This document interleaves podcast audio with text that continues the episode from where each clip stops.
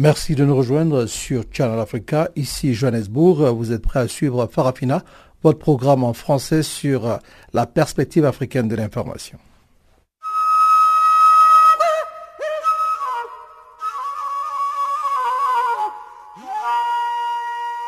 Farafina. Farafina. Terre de soleil. Farafina. Farafina. Un magazine d'infos africaine. Présentation Jacques Kouakou. Le cinquième sommet Afrique-Europe s'est ouvert ce lundi à Abidjan, la capitale économique ivoirienne. Près de 5000 participants venus des 55 pays d'Afrique et 28 pays d'Europe ont fait le déplacement. En République démocratique du Congo, l'opposition maintient son mot d'ordre de manifester ce jeudi 30 novembre malgré l'interdiction des autorités de Kinshasa. Et puis au Zimbabwe, les forces de l'ordre et de sécurité zimbabwéennes ont annoncé lundi, ce lundi donc, un retour à la normale dans le pays. Voici ce qui va constituer l'essentiel de notre page magazine que nous, ouvrirons juste tout à l'heure après ce bulletin d'information que vous présente maintenant Guillaume Cabissoso.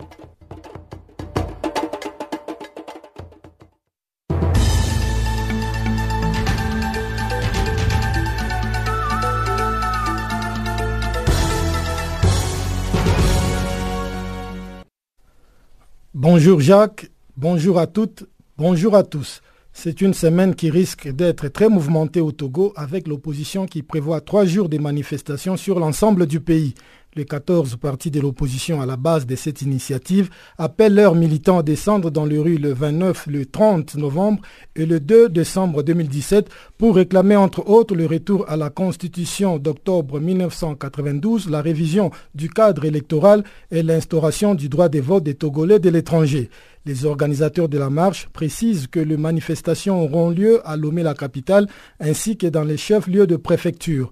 Mais en attendant, des tractations sont en cours au pays et à l'extérieur pour préparer les voies et moyens en vue de l'ouverture d'un dialogue entre les acteurs de la crise sociopolitique.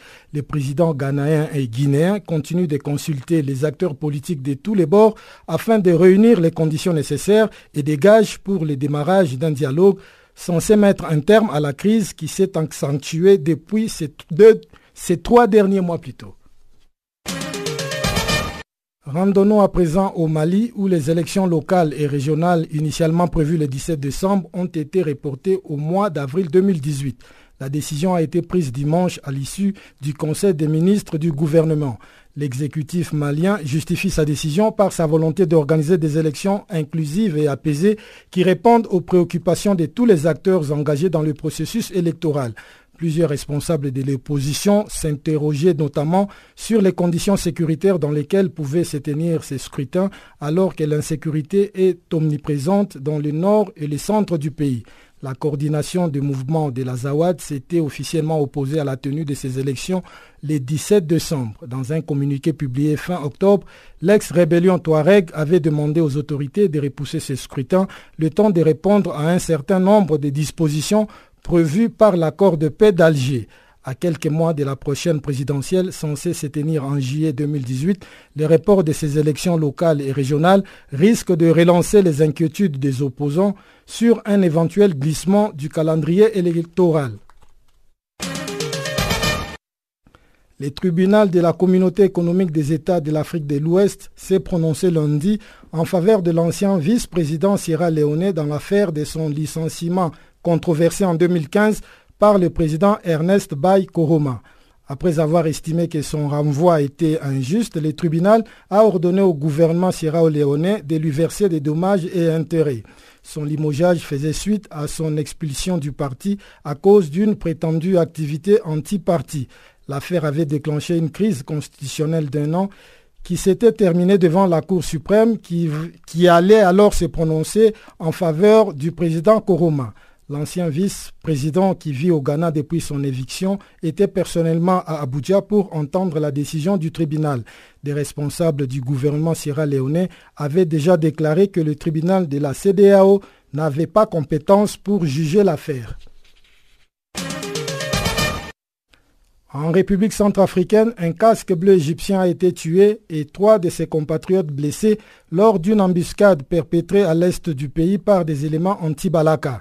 Selon Vladimir Montero, porte-parole de la MINUSCA, le drame est survenu dans une localité située à 84 km de la ville de Bangassou lorsque les quatre casques bleus, en compagnie de plusieurs de leurs camarades, convoyaient du matériel logistique en direction de leur nouvelle base installée au village de Pombolo.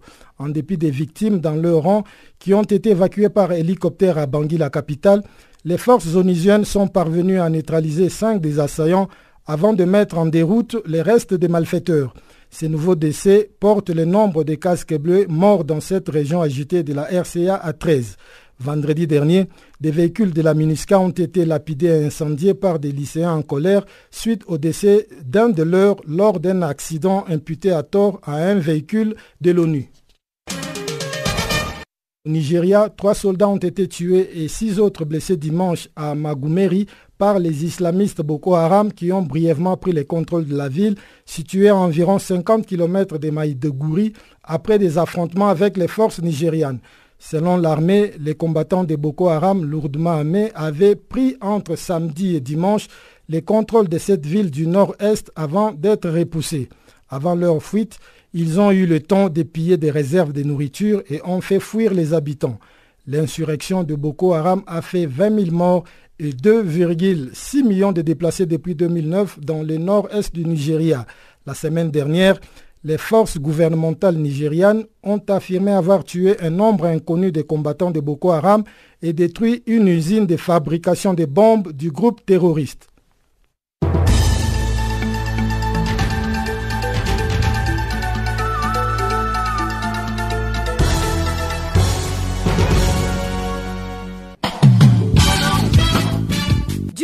Sur Channel Africa. Farafina, votre programme en français, change d'horaire sur nos différentes plateformes. À partir du 1er novembre 2017, retrouvez-nous de 16h à 17h en temps universel sur DSTV, canal 802 et sur Internet live streaming à l'adresse channelafrica.co.za. En ondes courtes et sur satellite, retrouvez-nous tous les jours à la même heure de 16h à 17h en temps universel, mais aussi en rediffusion de 23h à minuit. Channel Africa, la perspective africaine.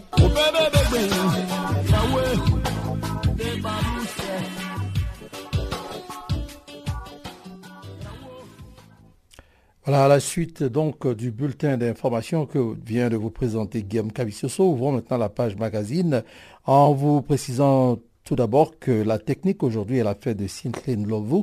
Je suis donc Jacques Kwakwa, ce microphone. Parlons du sommet Union africaine Union européenne. Le cinquième sommet Afrique-Europe s'est ouvert ce lundi à Abidjan, la capitale économique ivoirienne. Près de 5000 participants venus de 55 pays d'Afrique et 28 pays d'Europe ont fait le déplacement. La crise migratoire et la sécurité sont au cœur des thèmes euh, abordés lors de cette rencontre. Adjoumani Pierre Kwame, président de la Ligue ivoirienne des droits de l'homme, parle de l'importance de ces deux sujets.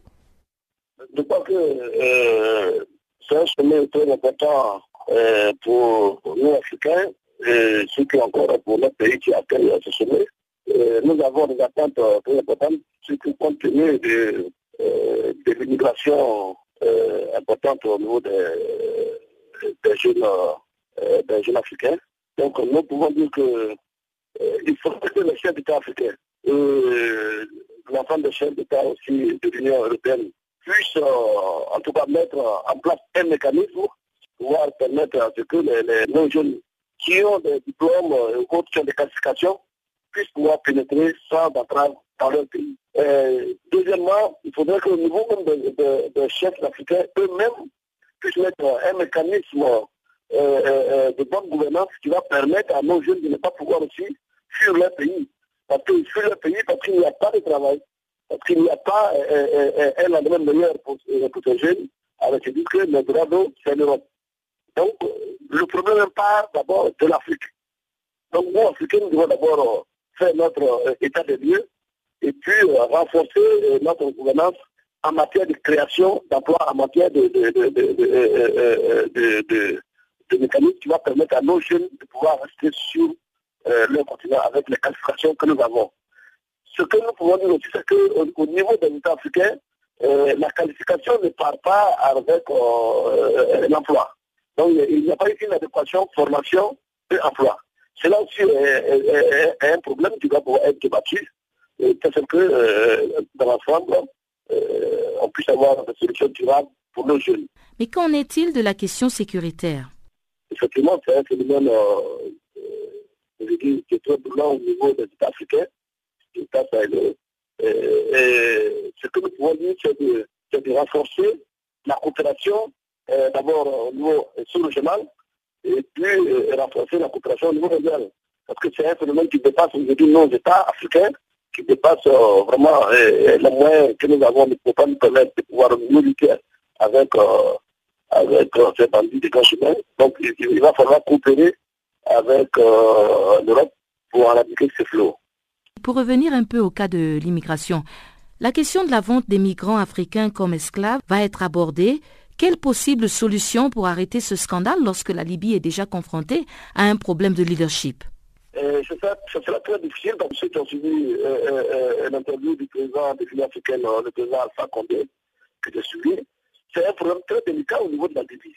Parce que la Libye aujourd'hui est, un pays à lambeau où il n'y a pas de leader, effectivement. Alors si même nous voulons mener des enquêtes pour pouvoir situer la responsabilité, nous trouvons que c'est très difficile. Ce qu'il faut faire, c'est de permettre à chaque État d'envoyer, bien entendu, les personnes routières faire le recensement et faire revenir leur jeunesse dans les pays respectifs. Ça, c'est la première des choses qu'il faire. Et deuxièmement, effectivement, mener une enquête minutieuse, internationale et surtout transparente, pour qu'on puisse démanteler le réseau de ces personnes qui s'adonnent à ces fléaux. Mais dire que on pourra dire que tel, tel gouvernement est responsable, c'est ça très difficile en Libye parce que la, la Libye aujourd'hui est, est, confrontée vraiment à son existence. Et ça aussi, nous devons le comprendre. C'est ce qui, peut-être que cela aussi a favorisé euh, euh, euh, cette traite que nous avons connue qui nous, qui nous désole. Et qui nous inquiète aussi pour l'avenir même, bien entendu, de notre continent. Farafina. Farafina. Terre de soleil. Farafina. Farafina. Un magazine d'infos africaine. Parlons à présent de la RDC. En RDC, donc, l'opposition maintient son mot d'ordre de manifester ce jeudi 30 novembre, malgré l'interdiction des autorités de Kinshasa. Pour le porte-parole de, l'UDPS, le principal parti d'opposition, le rassemblement qui entend protester contre le calendrier électoral prévoyant des élections dans 13 mois va passer outre cette interdiction qui viole la constitution congolaise. Augustin Kabouya est au micro de Guillaume Kabissoso. Je pense que personne n'a le droit de se substituer en blocage contre la Constitution. Ce que vous apprenez à distance comme propos ou bien la position de M. Kimbuta, ça n'a rien à voir avec l'esprit et la lettre de la Constitution. La Constitution ne donne pas le pouvoir à un individu d'interdire une manifestation publique pacifique. Nous avons introduit notre demande en bonne et due forme je pense que M. Kimbout, avec sa famille politique, doivent se conformer à l'esprit et à la lettre de la Constitution. Nous pensons que ce n'est qu'une distraction euh, qui, ne peut en, aucun cas nous, euh, nous intéresser ou encore moins nous interdire d'organiser notre manifestation. Mais est-ce que vous ne craignez pas une certaine euh, confrontation, étant donné que les militants de, la majorité prévoient de manifester aussi à la même date et surtout que les itinéraires semblent collider Non, écoutez, il n'y a aucune, il n'y a aucune confrontation entre nous et la mouvance kabiliste. Nous avons introduit notre demande en bonne et forme, notre, notre lettre d'information en bonne et forme. S'ils ont trouvé que ce n'était pas vraiment important de nous faciliter la tâche, le monde entier nous, nous, regarde. Nous ne pouvons pas reporter cette manifestation aussi longtemps que nous, nous, nous avons reporté cette manifestation qui était prévue pour les 28 et nous avons décalé ça pour les 20 les 30. Nous sommes vraiment déterminés. Il faut qu'il y ait une manifestation. Je ne vois pas pourquoi nous allons reporter cette manifestation. Et qu'est-ce que représente pour vous cette manifestation du 30 euh, novembre prochain, justement, pour que vous les mainteniez malgré euh, l'interdiction des autorités? contre, Nous protestons contre les calendriers, les calendriers électoraux avec M. Nanga. C'est ça notre problème on a vu euh, une manifestation organisée par la société civile, notamment la lucha du 15 novembre, qui n'a pas été tellement suivie parce que cette marche a été organisée aussi pour protester contre ce calendrier électoral. Ne craignez-vous pas qu'il euh, y ait un certain échec par rapport euh, à ce que vous entendez atteindre comme objectif? Il n'y aura pas de l'échec. La lucha est un mouvement citoyen nous, nous sommes euh, une plateforme politique. C'est à ce titre-là que nous, nous projetons notre manifestation. Attendez, attendons voir au moment opportun, vous allez nous demander si cela est un échec ou bien une réussite. Est-ce que la mobilisation pour la tenue de cette marche de mercredi s'est fait sentir euh, à Kinshasa particulièrement et dans le reste de la République démocratique du Congo? Non, c'est sur toute l'étendue de la République démocratique du Congo. Attendons voir attendons voir à cette date-là s'il n'y aura pas réussite ou pas.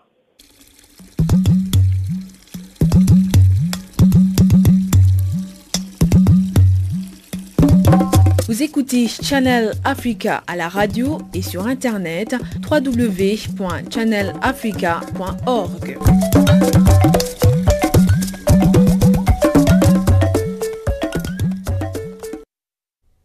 Parlons à présent de 16 jours euh, d'activité euh, contre les violences faites contre euh, les femmes. Coup de projecteur à l'occasion donc de la journée internationale pour l'élimination de la violence à l'égard des femmes sur l'initiative Spotlight avec la chanteuse malienne Inamoja. Spotlight est un projet conjoint de l'Union européenne et de l'ONU qui, avec un investissement initial de 500 millions d'euros, vise à éliminer toutes les formes de violence à l'égard des femmes et des filles. Il a été lancé à New York en marge de l'Assemblée générale cette année, lancement auquel Inamoja a prêté sa voix. L'occasion pour l'ONU pour ONU Info plutôt de lui tendre le micro. Pour moi, c'était important d'être là pour le lancement de Spotlight Initiative qui va aider à combattre les violences faites aux femmes et aux petites filles. Euh, c'est une initiative de l'Union européenne et des Nations unies. Et je pense que ça va changer la vie de millions de femmes parce que encore aujourd'hui, euh, ce que les femmes de n'importe où dans le monde ont en commun, c'est euh, le fait qu'il n'y a pas d'égalité encore entre les hommes et les femmes et que les violences faites aux femmes arrivent partout dans le monde et sont souvent justifiées dans les sociétés et pas que par les hommes. On a une façon euh, de faire dans la société qui justifie qu'une personne qui est victime de viol, on arrive à blâmer la victime en demandant euh, comment est-ce qu'elle est habillée, en demandant qu'est-ce qu'elle a fait pour ça. Donc cette justification des violences faites aux femmes doit s'arrêter pour que les violences aux femmes puissent s'arrêter. Et le fait d'avoir un financement comme ça pour aider les programmes euh, sur le terrain, c'est important pour moi et j'étais ravie de pouvoir euh, chanter et d'apporter ma petite part. Vous mentionnez donc un appui au programme sur le terrain. Spotlight, ça veut dire coup de projecteur. En quoi consiste euh, concrètement cette initiative? Ben, C'est une initiative qui va pouvoir regarder directement dans les problèmes cas par cas dans les endroits, dans différents pays. Selon les cultures et selon les endroits du monde, les violences ne sont pas les mêmes. Et donc je pense que de vraiment cibler ce qui se passe pour pouvoir les résoudre euh, de façon isolée, c'est très important. Et de pouvoir aussi euh, aider les femmes à être euh, empowered, à avoir accès à un autre niveau parce qu'aujourd'hui, on considère que les femmes sont des citoyennes de seconde zone partout dans le monde. Et je pense que ça, c'est euh, très important qu'on on arrive à la réalisation qu'il y a quelque chose qui doit être fait et pas que par les femmes, que c'est un vrai sujet de société, que c'est un vrai combat de société qu'il faut faire. Lors du lancement, il y a eu plusieurs euh, intervenantes qui ont partagé leur histoire. Est-ce qu'il y en a qui vous ont particulièrement marqué? Absolument. Je suis toujours touchée chaque fois que je vois euh, Malala, qui, en tant que jeune femme, a risqué sa vie pour créer un changement. Et pas que pour elle, un changement pour toute une génération de femmes. Et qui a un vrai exemple et inspire d'autres jeunes femmes à vouloir s'investir et à vouloir être activistes. Et d'entendre son père qui donnait sa version de l'histoire était très intéressante parce qu'on voit que grâce au fait qu'il avait cette vision pour sa fille aussi et qu'il avait envie qu'elle accède à quelque chose de meilleur, ça a rendu ça possible et, euh, les deux ensemble sont très euh, inspirants. Parmi euh, les intervenantes, il y avait une dame d'un certain âge, une ancienne exciseuse. Qu'est-ce que ça a fait pour vous de l'écouter, d'écouter son témoignage? Beaucoup de choses. C'est de savoir que cette dame qui est très courageuse aujourd'hui et qui a décidé de casser le format dans lequel elle a vécu euh, toute une partie de sa vie et de lutter contre ce qu'elle a pratiqué elle-même pendant tellement d'années, ça m'a beaucoup touchée. Ça remet beaucoup de choses parce qu'elle était de l'autre côté, elle était quelque part euh, un de mes bourreaux, des bourreaux des 200 millions de femmes qui sont passées euh, par l'excision. Et elle a eu le courage immense de remettre en question ce qui lui a été euh, appris et de venir ici défendre les jeunes femmes et se battre pour qu'il n'y ait plus de petites filles qui soient excisées, c'est très inspirant. Et alléguer son combat à un jeune homme. Oui, à son fils. J'ai trouvé ça très intéressant et ça montre encore une fois que ce n'est pas un combat que de femmes, c'est un combat d'une société et j'espère que son fils euh, continuera ce qu'elle a commencé. Pour clore euh, donc la cérémonie de lancement, vous avez joué, chanté. Mhm. Est-ce que vous pouvez nous en parler? Alors la première chanson s'appelle Water, c'est une chanson que j'ai écrite et composée qui parle euh, du manque d'accès à l'eau potable, qui n'est pas un problème isolé en fait, c'est ça a tellement d'autres conséquences. Des femmes et des petites filles marchent jusqu'à 6 km par jour parfois pour avoir de l'eau. C'est du temps en moins pour les femmes, pour travailler, être indépendantes économiquement et représenter quelque chose, avoir un vrai poids dans la société. C'est du temps en moins pour les petites filles pour aller à l'école, avoir une éducation et avoir un futur et avoir la liberté d'être un être humain à part entière et non pas une citoyenne de seconde zone comme beaucoup de femmes sont considérées aujourd'hui. Et euh, pour moi, c'est important de partager ça aujourd'hui parce que on parle d'égalité homme-femme, on parle de violences faites aux femmes. Et je pense que l'éducation et, l'indépendance permettront aux femmes de pouvoir se protéger de plus en plus et de pouvoir accéder à des choses qu'elles n'ont pas forcément euh, dans des endroits très reculés, euh, que ce soit en Afrique ou en Asie, où euh, l'éducation n'est pas quelque chose d'acquis.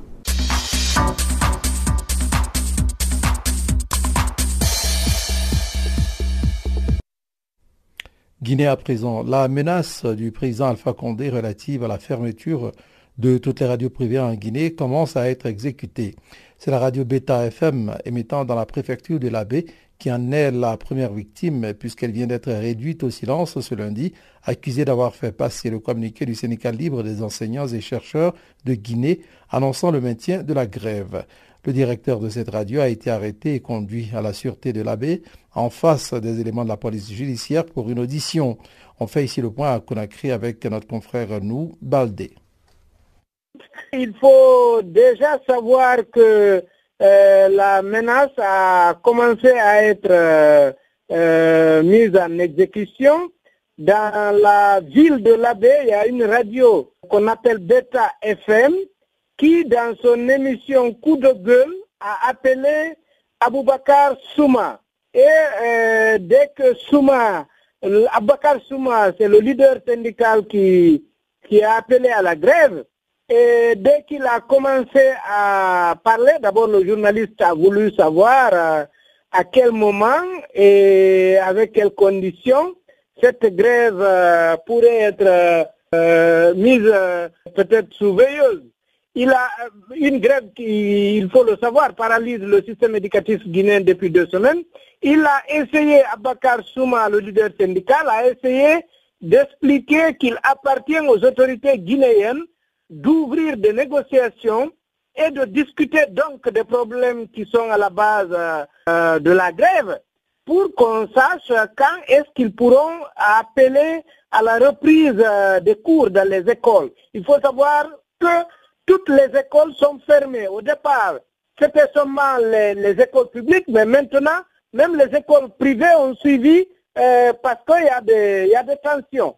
Alors, euh, la radio immédiatement a été fermée sur ordre du gouverneur de l'AB. Il a convoqué les deux journalistes de Beta FM au gouvernorat qui, après euh, entretien avec le gouverneur, ont été immédiatement conduits à la sûreté urbaine de l'AD, ce qui est en soi euh, contraire à la loi, parce que la loi ne prévoit pas qu'on emprisonne un journaliste. Une loi qu'on a appelée ici qui, porte sur la dépénalisation des délits de presse en République de Guinée. Et à Conakry, des débats ont été organisés un peu partout dans les radios privées pour dire que c'est inacceptable, c'est impossible de laisser euh, Alpha Condé détruire les libertés et les droits euh, accordés par des militaires. Il y a un mois exactement, la profession journalistique euh, était encore euh, dans les rues de Conakry, la capitale de la Guinée, pour protester contre le menace qui pesait encore une fois de plus sur euh, la presse dans ces pays. Et c'est dire que la liberté de la presse est sérieusement menacée dans votre pays? Il n'y a aucun doute, la liberté de la presse est sérieusement menacée en République de Guinée, mais au-delà, les libertés démocratiques les droits Guinée sont menacés à la République de Guinée. Tout le monde sait aujourd'hui que le président Alpha Condé procède à ces menaces-là parce qu'il a l'intention, ce n'est pratiquement plus caché, il a l'intention de briguer un troisième mandat, ce qui est contraire à la constitution guinéenne. Et puisqu'il sait que les journalistes euh, sont libres, indépendants et vont donc débattre de ces questions-là il n'y a aucun fondement juridique, aucune base légale pour lui de légitimer ça. Il a envie tout d'abord d'éteindre euh, ces libertés-là, d'empêcher euh, les radios et les télévisions de s'exprimer librement. Nous-mêmes, la presse électronique, on, a, on, a, on, est victime d'attaques multiples. Ce matin, si vous avez tenté d'accéder au site guinématin.com, vous verrez qu'il est, est inaccessible et les techniciens nous ont informé que toute la nuit, il y a eu des attaques. Donc, euh, on sait qu'on est exposé, qu'on est euh, face à un régime qui veut euh, éteindre les libertés et c'est contre cela que les journalistes se mobilisent, se concertent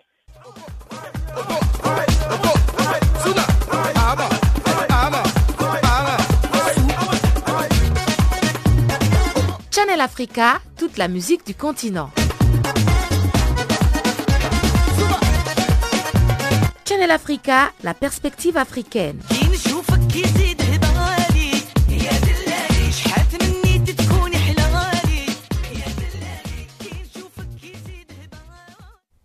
Voilà, ceci marque euh, notre euh, arrivée à la partie économique. Tout à l'heure, vous allez donc avoir droit au bulletin économique qui va vous être présenté donc euh, par Nguessan Bartlemy. Mais en attendant, voici tout de suite un intermède musical avec Bob Marley dans Three Little Birds.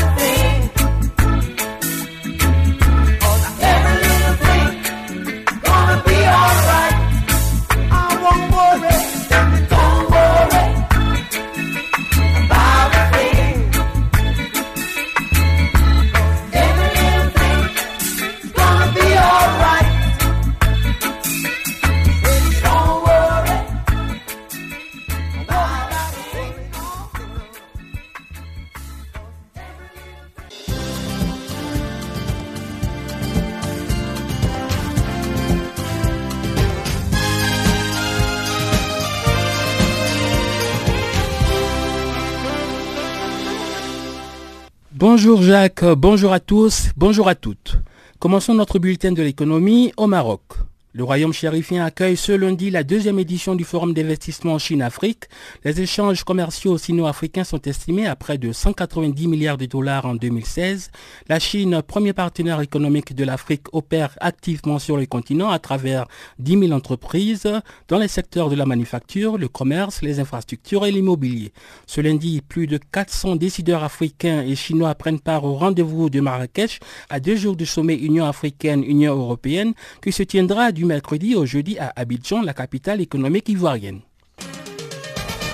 Justement, parlons d'Abidjan. La quatrième édition du Salon international de l'agriculture et des ressources animales SARA s'est achevée dimanche. Le SARA 2017 a eu pour thème Transformation structurelle de l'économie agricole face au changement climatique. Débuté le 17 novembre, le SARA 2017 a servi de cadre à la signature de plusieurs conventions, notamment le programme national d'investissement agricole qui bénéficie d'environ 12 milliards de francs CFA d'investissement. Le Premier ministre ivoirien Amadou Koulibaly a expliqué que ce programme vise trois objectifs stratégiques dans les secteurs agricoles, pastoral et halieutique, à savoir le développement de la valeur ajoutée, le renforcement des systèmes de production et une croissance inclusive. Pour sa part, le ministre ivoirien des Ressources animales et halieutiques, M. Kobenan Kwasi Adjoumani, a relevé la nécessité pour les acteurs du secteur de tenir compte des défis nouveaux tels que le changement climatique en adoptant des stratégies nécessaires. La quatrième édition du Sahara a été marquée par une affluence record, quelques 600 exposants et 300 000 visiteurs selon les organisateurs. Et puis, le Burkina Faso voisin va lancer mercredi la plus grande centrale solaire de l'Afrique de l'Ouest. L'ouvrage doit être inauguré officiellement par les présidents burkinabé Rochemac, Christian Caboret et le français Emmanuel Macron en visite dans le pays. La centrale solaire est située à Zaktouli, à une vingtaine de kilomètres au sud-ouest de la capitale Ouagadougou. L'Agence française de développement et l'Union européenne cofinancent le projet respectivement à hauteur de vingtaine de millions d'euros. D'autres projets sont prévus, notamment deux autres centrales solaires à Koudougou et à Kaya. Le Parlement du Niger a voté dimanche soir la loi de finances 2018 portant suppression des taxes, notamment sur les appels internationaux. Selon un rapport de la Commission des finances du Parlement lu à la radio, les taxes sur les appels internationaux entrants avaient rapporté en 2017 environ 30 millions d'euros au fisc nigérien. Le ministre nigérien des Finances Assoumi Massoudou a déclaré dimanche au Parlement que la taxe sur la terminaison du trafic international entrant a induit la perte tendancielle des recettes fiscales générées par les compagnies de télécom qui ont promis faire des investissements conséquents pour améliorer la couverture et la qualité de leurs services. Début octobre, l'autorité de régulation des télécommunications et de la poste du Niger avait infligé plus de 5,3 millions d'euros d'amende aux quatre compagnies de télécom actives dans le pays pour ne pas avoir amélioré la couverture et la qualité de leurs services. En 2016, le Niger comptait 7 700 000 abonnés au service de téléphonie mobile pour une population de 19 millions d'habitants à Alger, l'Office national des statistiques de l'Algérie a révélé dimanche que l'inflation s'est maintenue fin octobre à 6% contre 6,5% en septembre. L'Office des statistiques explique que les prix des biens alimentaires ont affiché une hausse de 1% en octobre par rapport à septembre, augmentation induite particulièrement par les prix des produits agricoles frais en hausse de 2%. Les lois de finances des années précédentes avaient prévu un taux d'inflation de 4% entre 2015 et 2017. Et puis à Addis Abeba, l'Éthiopie a appelé samedi à un dialogue transparent avec l'Égypte en rapport à la construction du méga barrage hydroélectrique de 6450 MW. Sileshi Bekele, ministre éthiopien de l'eau, de l'irrigation et de l'électricité, a déclaré qu'il y avait peu de compréhension en Égypte sur les avantages du barrage que l'Éthiopie construit sur le Nil bleu. Il a expliqué que le barrage va réguler le débit d'eau, réduisant ainsi l'envasement et les inondations qui affectent gravement les barrages hydroélectriques dans les pays en aval comme l'Égypte et le Soudan. Le ministre Bekele a par ailleurs ajouté que l'Éthiopie construisait le barrage en vue d'exploiter l'énergie pour l'intégration économique régionale, en particulier de l'Afrique du Nord-Est. Le projet du méga barrage a suscité récemment une guerre des mots entre de hauts responsables éthiopiens et égyptiens, faisant craindre que cela ne mène à une crise politique entre les deux pays. L'Égypte, pays en aval du Nil, craint que le barrage ne coupe son approvisionnement en eau, ce qui pourrait paralyser son secteur agricole en souffrance à cause d'une pénurie d'eau justement. La Namibie n'a pas besoin du Fonds monétaire international. Ce sont là les propos du président namibien Hage Gob, qui a estimé samedi que son pays n'avait pas besoin des institutions monétaires internationales, y compris la Banque mondiale.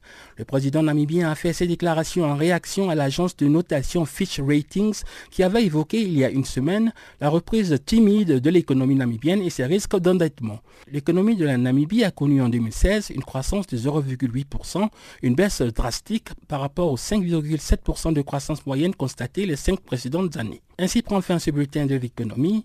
Merci de votre attention.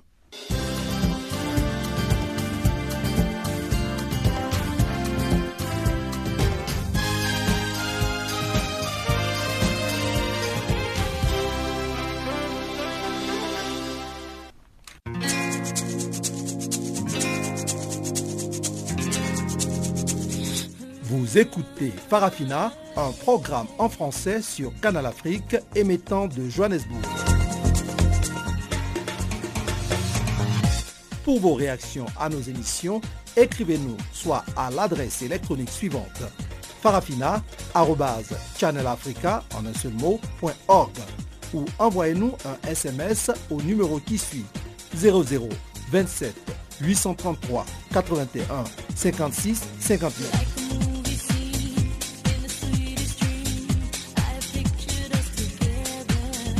Notre adresse électronique farafina.channelafrica ou par SMS 0027 833 81 56 59. Entamons la seconde partie de Farafina aujourd'hui avec le Zimbabwe. Les forces de l'ordre et de sécurité zimbabwéennes ont annoncé lundi un retour à la normale dans le pays. L'information a été annoncée à Harare lors d'une conférence de presse conjointe de la police et l'armée, et de l'armée plutôt, dont l'intervention à la mi-novembre a provoqué la démission du président Robert Mugabe, remplacé par l'ancien vice-président Emerson Mnangagwa. Nous, les forces de défense du Zimbabwe et des services de sécurité, souhaitons informer la nation que c'est le retour à la normale dans notre pays à la suite de la prestation du serment historique du président de la République du Zimbabwe, le camarade Emerson Dambudzo Mnangagwa, vendredi. Ainsi s'exprimait Charity Charamba, la porte-parole de la police. Elle a également confié que prochainement, les forces de défense zimbabwéennes et la police vont mener ensemble des patrouilles, notamment dans le centre-ville d'Harare. De son côté, le porte-parole des forces armées, Overson Mugwizi, a appelé les citoyens à respecter la paix, promettant de poursuivre les personnes qui ont pillé récemment des propriétés, notamment des fermes et des maisons, et qui les occupent de façon illégale. Pour rappel, à la surprise générale, l'armée zimbabwéenne avait pris le contrôle du pays dans la nuit du 14 au 15 novembre. Suite à cette intervention militaire et sous la pression de la rue et de son propre parti, le président de 93 ans, Robert Mugabe, a démissionné le 21 novembre alors que l'Assemblée nationale débattait de sa destitution. Après 37 ans de pouvoir absolu, Mugabe a été remplacé vendredi par son ancien bras droit devenu rival, Emerson Mnangagwa, âgé de 75 ans. Le crocodile, comme on l'appelle à Harare, doit annoncer prochainement la composition de son gouvernement qui aura fort à faire pour redresser une économie en difficulté. Mnangagwa a déjà fait appel à l'aide de la communauté internationale qui a répondu favorablement à l'image de la Chine. Selon le porte-parole du ministère des Affaires étrangères chinois Geng Shuang, le président Xi Jinping a adressé vendredi un message de félicitations à Emerson Mnangagwa et se dit prêt à travailler avec le Zimbabwe pour renforcer la coopération globale et bilatérale pour le bonheur des deux pays et des deux peuples.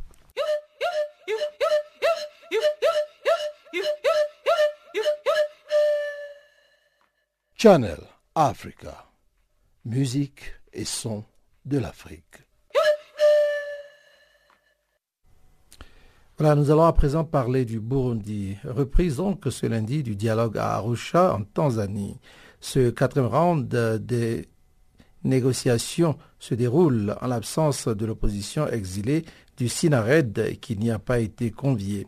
Le facilitateur s'est penché du côté des autorités de Bujumbura qui refusent de s'asseoir à la même table des négociations que l'opposition. Réaction ici de Pancras Simpaye, porte-parole du Sinared. Il ne nous a pas invités parce que Bujumbura refuse de s'asseoir avec nous. Donc euh, c'est une session qui exclut, donc c'est une session qui ne vaut pas grand-chose. Alors, il y a d'autres membres de l'opposition ou bien c'est juste le médiateur qui s'entretient avec euh, le gouvernement? Ben, Le Sénat, c'est la principale plateforme de l'opposition, à partir de lors qu'elle n'est pas invitée. C'est-à-dire que il y a une partie qui est absente euh, autour de la table. Alors qu'en principe, il, doit y avoir deux parties autour de la table. Le Sénat et ses alliés qui sont opposés au troisième mandat et Pierre Nkurunziza et ses alliés qui, défendent le troisième mandat. Seulement voilà, Nkurunziza refuse de s'asseoir avec nous. Et c'est lui qui impose, et s'il doit venir, qui ne doit pas venir, qui doit être invité. Alors que dans ce genre de situation, ceux qui négocient, euh, non seulement il n'a pas été au niveau des délégations, mais euh, ce n'est pas la partie adverse qui doit désigner euh, qui, qui participait, qui ne doit pas participer. Et dans ce cas de figure, on a bien envie de poser la question, mais finalement, que vaut la médiation si euh, c'est le parti au pouvoir qui, qui doit décider? C'est une médiation très faible, c'est une médiation qui est à la sorte du pouvoir de Bujumbura, c'est une médiation qui est à la sorte d'une partie. Et ça compromet tout le processus. Vu le fait que c'est une médiation faible, vous pensez que vous allez aboutir un jour à la résolution de ce problème? Bah, euh, Je pense qu'à l'heure actuelle, ça sera très très très difficile de, euh, d'aboutir à quelque chose. Euh, parce que on sent que la région n'est pas impliquée, spécialement les, chefs d'État de la région, parce que par le passé, il y a eu y a Mandela, ils avaient tout le soutien des chefs d'État de la région. Et c'est pourquoi toutes les décisions qui étaient prises et été exécuté qu'il y a eu des résultats. Mais aujourd'hui, euh, on a une sous-région qui, a des chefs d'État qui, ne soutiennent pas cette facilitation. Donc c'est pour cette raison qu'il est faible. Et vous, au niveau du Sénarède, euh, qu'est-ce que vous allez faire? Vous allez continuer à vous maintenir dans vos positions ou bien euh, vous êtes prêt à faire certaines concessions? Ben, la seule concession que nous pouvons faire, c'est de participer si on est convié. Seulement, voilà, on n'est pas, on n'est pas invité. Alors donc, euh, sinon au niveau du CEDARED, le principe est clair. Euh, euh, nous estimons que quand il y a un conflit fratricide, il n'y a pas de solution. C'est la table de négociation, c'est autour d'une table de négociation. Nous sommes pertinemment convaincus que tout doit se résoudre par la voie des négociations entre des parties en conflit. Mais le CEDARED est disposé pour autant qu'il est invité. Et est-ce que quelque part, vous n'avez pas l'impression que tout le monde s'est simplement euh, lassé de ce problème et puis bon, euh, ils ont décidé de s'accorder avec le pouvoir en place? Euh, serait très dommage parce que le pouvoir en place, il est en train de changer tout, la constitution, la Coraoucha qui était là sur le socle de la paix, et, ça serait très dommage. Et surtout, surtout ceux qui dramatique, c'est qu'ils sont en train de tuer les gens de tuer jusqu'à aujourd'hui. Euh, on en est presque à 2500 Burundais qui, sont, qui ont été exécutés. Et vous n'êtes pas sans ignorer que la CPI s'est saisie du cas du Burundi et que la CPI euh, maintenant est, dans une dynamique de suivre les gens qui sont coupables de crimes contre l'humanité. Et c'est le pouvoir de Bujumbura. Ça, c'est très dommage. Euh, si on, si laissait les choses en l'état, on met dans, un pouvoir qui est coupable de crimes contre l'humanité. Reconnaissez que si si, on tournait, si, on se détournait de la question du Burundi, euh, ces criminels peuvent, euh, peuvent faire l'irréparable. Et vous savez, de fil en aiguille, il peut y avoir une déflagration au niveau régional, parce que c'est une question, la question burundaise c'est une question qui a beaucoup de, de question de la région. En Tanzanie, il y a des réfugiés. Nous avons presque, nous avons déjà 5% de la population burundaise aujourd'hui qui est dans les cas des réfugiés, c'est dans les pays voisins. Et ça a une incidence. Euh, sans ajouter le fait que Nkurunziza essaie d'esthéniser la question. Il essaie d'inviter euh, le Rwanda dans cette crise, d'impliquer le Rwanda dans cette crise alors qu'il n'y est pas. Donc c'est pour vous dire que la communauté internationale aurait tort de se détourner de la question burundaise parce que non seulement c'est une épine, mais c'est un danger pour tout le monde. Vous savez, euh, j'aime à dire que le Burundi c'est le balcon du Congo. Et vous savez qu'un balcon brûle, euh, c'est pas forcément évident que la maison, toute la maison ne brûle pas. Farafina. Farafina. Terre de soleil. Farafina. Farafina. Un magazine d'infos africaine. Au Gabon, Jean Ping a été débouté par l'Union africaine dans sa quête de reconnaissance le candidat malheureux à la présidentielle du 27 août 2016 refuse toujours d'accepter sa défaite.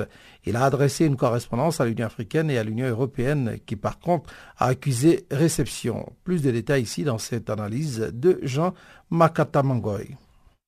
Euh, Jean Ping a effectué une mission au cours de laquelle euh, il devait déposer un mémorandum au niveau de l'Union africaine et de l'Union européenne. Malheureusement, selon les informations euh, de RFI ce matin, l'Union africaine n'a pas jugé utile d'accuser réception du mémorandum que devait déposer Jean Ping. Et par contre, l'Union européenne, qui a accusé réception du même document, l'Union africaine a préféré ne pas répondre. En même temps, l'audience qui a été sollicitée auprès du président Ouattara n'a jamais eu lieu. Depuis là, le président Ouattara n'a jamais répondu à M. Ping et M. Ping a dû se résoudre avec toute sa délégation à entrer au, Gabon. Est-ce qu'on peut dire qu'aujourd'hui, euh, les relations de Jean Ping avec l'Union africaine ne sont que la conséquence de la manière dont il a géré euh, l'institution lorsqu'il était à la tête de la commission de l'Union africaine? Non, je pense plutôt que c'était un problème de, personne. Euh, un problème de personne, pourquoi? Parce que simplement que les autorités gabonaises, à travers certains ténors du pays, euh, entretiennent des relations très amicales avec euh, le président de l'Union africaine. Donc, euh, il ne peut pas y en être autrement. Ce qu'il faut dire également, c'est que ces chefs d'État fonctionnent, comme le disait lui-même Jean Ping, ils sont comme dans un syndicat. Ils ne peuvent pas accepter un de leurs histoires malmenées au détriment d'un opposant. Donc, ils jouent la carte de la solidarité pour ne pas frustrer leur, leur homologue. Donc euh, Jean Ping a moins de chances de voir son mémorandum euh, prospérer euh, favorablement au, niveau de l'Union africaine. C'est clair. Alors, avec le fait que la communauté africaine ne le soutient pas dans son action, est-ce que l'Union européenne a suffisamment de poids afin de pouvoir influencer le départ d'Ali Bongo qui n'est même plus à l'ordre du jour. Le départ d'Ali Bongo n'est plus à l'ordre du jour. Par contre, l'Union européenne voudrait plutôt poser le, fondement d'une démocratie véritable en, revoyant certains textes euh, de la commission électorale, en regardant le code électoral et en regardant la constitution. Et puis l'Union européenne n'est plus dans la logique du départ d'Ali. L'Union européenne est dans une logique d'un dialogue intensifié avec euh, le partenaire qu'est le Gabon pour pouvoir euh, aboutir à une démocratie véritable, notamment par les textes fondamentaux et tout ce qui s'ensuit, surtout pour les élections. Donc, euh, l'Union européenne, en plus, en dehors de, cette, euh, de ce dialogue intensifié, va certainement, au cours de leur session euh, de mercredi prochain à, Abidjan, décider des sanctions ciblées. ce qui reste à voir, c'est la seule pression que peut exercer en ce moment l'Union européenne sur les États africains pour pouvoir aboutir à une démocratie véritable. Qu'est-ce que Jean Ping veut? Qu'est-ce qu'il veut obtenir euh, du moment où euh, la question du départ d'Ali Bongo n'est plus à l'ordre du jour? Simplement, euh, la logique de M. Ping est de pouvoir dénoncer d'abord les manipulations des, résultats électoraux, ensuite prouver aux yeux du monde qu'elle a été attaquée dans son QG par des militaires encagoulés et un hélicoptère au-dessus, ensuite euh, demander à la communauté internationale de faire la pression sur le régime euh, gabonais pour pouvoir permettre qu'il accède au, trône. Ce qui est, à mon avis, euh, improbable à l'heure actuelle où, à, contrario, l'Union européenne demande aux autorités gabonaises d'intensifier le dialogue. Moi, je ne pense plus que le remplacement d'Ali Bongo soit. Par contre, Ping, Ping s'accoutant sur ses, ses, preuves de la manipulation des résultats et de l'attaque de, de, son QG euh, souhaite qu'elle parte. Bon, ça, c'est une autre équation que l'Union européenne, en dehors des Gabonais, ne, saurait régler. Je m'appelle Papa Wimbalen Kuruyaka.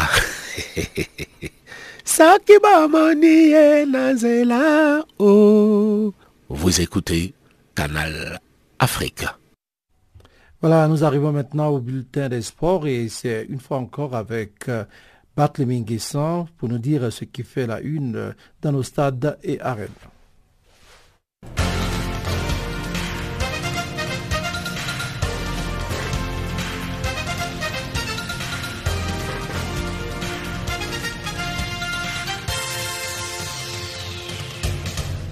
Bonjour et bienvenue à tous. Commençons notre tour de l'actualité sportive avec du football. Le tout-puissant Mazembe de la République démocratique du Congo remporte pour la deuxième fois consécutive la Coupe de la Confédération africaine de football et empoche 1,25 million de dollars. Les Congolais ont su négocier un nul 0 but partout face au Supersport United samedi à Pretoria en Afrique du Sud. En finale allée à Lumumbashi, les Corbeaux ont assuré à domicile une victoire 2 buts à 1. Mazembe devient ainsi le deuxième club après l'Étoile Sahel de Tunisie en 2006 à lever le trophée sans perdre un seul match. Après avoir échoué à se qualifier pour la Ligue des champions africaine, les Congolais ont fait fort en Ligue des confédérations avec 8 victoires et 6 nuls. Le TP Mazembe du milliardaire Moïse Katumbi en exil en Belgique s'affiche désormais parmi les clubs les plus titrés d'Afrique avec deux Coupes des Confédérations, cinq titres en Ligue des Champions, trois Super Coupes et deux titres de vainqueur des Coupes. Ces 11 trophées font d'eux le deuxième club le plus titré derrière Al Ali d'Égypte qui a remporté 19 titres. Le TB Mazembe va rencontrer le vainqueur de la Ligue des Champions, le Wydad Casablanca du Maroc, pour la Super Coupe en février. Faisons maintenant la revue du week-end des championnats majeurs de football européens. En première ligue anglaise, le plus gros match du week-end entre Chelsea et Liverpool a accouché d'un nul, un but partout samedi. Manchester United a rebondi de sa défaite surprise face à Bâle en milieu de semaine, battant Brighton un but à 0 pour sa 39e victoire à domicile, toute compétition confondue, égalant un record de 51 ans établi sous Sir Matt Busby. Manchester City a repris son avance de 8 points après le but de la victoire de Raheem Sterling à la 84e minute contre Huddersfield. City reste invaincu depuis le début de la saison. Sans Mesut Ossil, Arsenal a bataillé avant de venir à bout de Burnley. L'attaquant chilien Sanchez a offert à Arsenal une deuxième victoire consécutive en championnat. Tottenham, suite à ce match nul un but partout contre le modeste West Bromwich Albion, est maintenant à 10 points de retard sur City. En Espagne, le premier but de la Liga de Cristiano Ronaldo depuis plus d'un mois a permis au Real de Madrid de battre Malaga 3 buts à 2 samedi, quand le leader, le FC Barcelone, maintient une avance de 4 points au top du tableau grâce au match nul un but partout obtenu à Mestalla dimanche. Séville a réalisé son deuxième retour spectaculaire en 5 jours en surmontant un déficit de 2 buts à 0 à la mi-temps pour s'imposer 3 à 2 à Villarreal dimanche. Et puis en Italie, Napoli est en tête de la Série A suite à sa victoire 1 but à 0 sur l'Udinese dimanche. En France, Edison Cavani et Neymar ont aidé le Paris Saint-Germain à battre le champion Monaco 2 buts à 1. Plus tôt dimanche, Lyon, grâce à un doublé de Memphis Dipé, a battu Nice 5 à 0 pour prendre la deuxième place derrière Paris. Marseille a prolongé son invincibilité à 9 matchs après une victoire 1 but à 0 à domicile contre Guingamp. Parlons rugby à présent. En Italie, les Springboks ont produit une performance professionnelle dans des conditions terribles pour battre leurs hôtes samedi 35 à 6. Ils enregistrent ainsi leur deuxième succès du Castellaga Ongoing Tour après la victoire contre la France il y a une semaine. Le sélectionneur sud-africain Alistair Coetzee est toujours sous une pression massive à la tête des Box qui affrontent le 2 décembre le pays des Galles au stade de la Principauté. Un test décisif pour l'équipe d'Alistair Coutier, privé de joueurs clés comme Vermeulen, Lowe, Elton Jenkins et Franco Mostert. En France, le Japon a dominé les Bleus rugbymen samedi. Les Nippons étaient sur le point de remporter une victoire historique à l'U Arena, mais Yu Tamura a raté une simple conversion dans les phases finales pour permettre aux autres Français de décrocher un nul 23 partout. En tennis, la France est sacrée championne de Coupe de Vis 2017. Les Français ont battu la Belgique 3 à 2 grâce à la victoire de Lucas Pouy en finale dimanche à Villeneuve d'Ascq. Devant 27 000 spectateurs, Pouy, le cadet des Bleus, n'a jamais tremblé. Avec sang-froid et autorité, il a apporté le dernier point à l'équipe de France lors du cinquième match face à Steve Darcy. L'équipe de France de Coupe Davis dirigée par Yannick Noah a décroché ainsi son dixième saladier d'argent après 16 ans. La Fédération internationale d'athlétisme a annoncé dimanche maintenir la suspension de la Russie mise au banc depuis novembre 2015 en raison d'un dopage institutionnalisé. Enfin du sport auto. Valtteri Bottas a remporté le Grand Prix Formule 1 d'Abu Dhabi dimanche alors que Mercedes terminait la saison en Formule 1 avec un doublé. Le quadruple champion du monde Lewis Hamilton s'est contenté de la deuxième place. La victoire était la troisième pour le Finlandais qui a privé Hamilton d'une dixième victoire pour la saison. Dans une course processionnelle sous les projecteurs, Sébastien Vettel de Ferrari a pris la troisième place pour terminer deuxième du championnat déjà remporté par Hamilton au Mexique le mois dernier. Au final, Hamilton totalise 363 points, Vettel 317 et Bottas 305.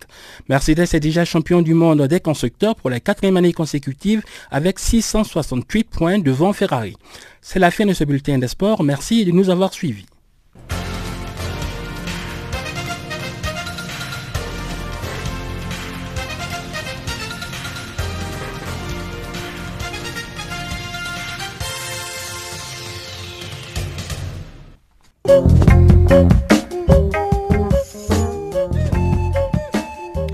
Voici qui met fin donc à Farafina pour ce jour. Farafina qui, je vous le rappelle, a été mise en onde par Sintley Nlovu. Je suis Jacques Kouakou. À ce microphone, nous nous associons à tous nos correspondants et tous nos collaborateurs qui nous ont aidés à mettre en place ce programme. Et eh bien, on va se retrouver demain à la même heure, sur la même fréquence, sur la même euh, antenne. Donc on se retrouve demain à la même heure et on vous dit tout simplement au revoir et à très bientôt.